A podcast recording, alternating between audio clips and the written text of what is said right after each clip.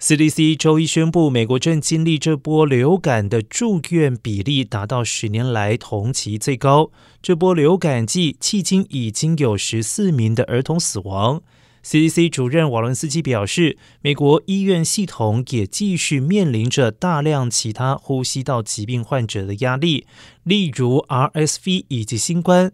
而根据 CDC 的估计，本流感季节到目前为止，至少有八百七十万人患病，七点八万人住院，四千五百人因为流感死亡。